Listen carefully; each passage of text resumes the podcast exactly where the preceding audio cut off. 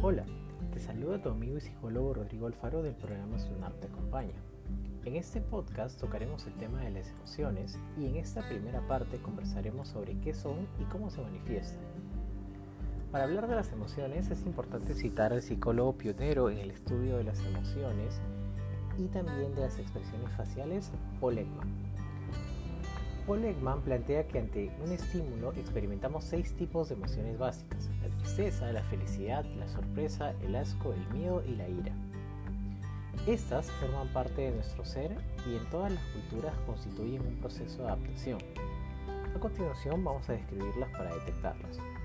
En relación a la ira o enfado, cuando sentimos ira o enfado, el rostro se enrojece y aumenta el flujo sanguíneo en las manos, así como el ritmo cardíaco y la adrenalina. Todo ello nos predispone a la lucha y a realizar acciones vigorosas. La tristeza. Cuando sentimos tristeza, disminuimos nuestra energía y entusiasmo por las actividades placenteras y se ralentiza nuestro metabolismo. Su función consiste en ayudarnos a asimilar una pérdida. El miedo. Cuando sentimos miedo, palidecemos. El cuerpo suele paralizarse un instante para generar una respuesta hormonal que predispone a la acción. Sin el miedo, nos habríamos extinguido hace siglos. Felicidad o alegría. Cuando sentimos felicidad o alegría, aumenta la actividad cerebral, encargada de inhibir los sentimientos negativos y alivia los estados de preocupación. Asco.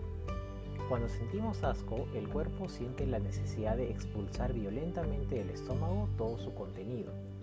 El desagrado hacia determinados materiales orgánicos, pútridos, y sus olores ha ayudado a que el ser humano evitara comer alimentos en mal estado que hubieran afectado de manera negativa a su organismo.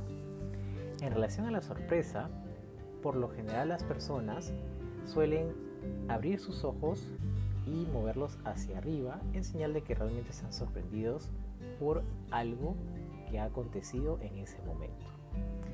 Ahora, ya sabes cómo reconocer las emociones en ti y en los demás. Nos vemos en el siguiente capítulo sobre las emociones. Chao.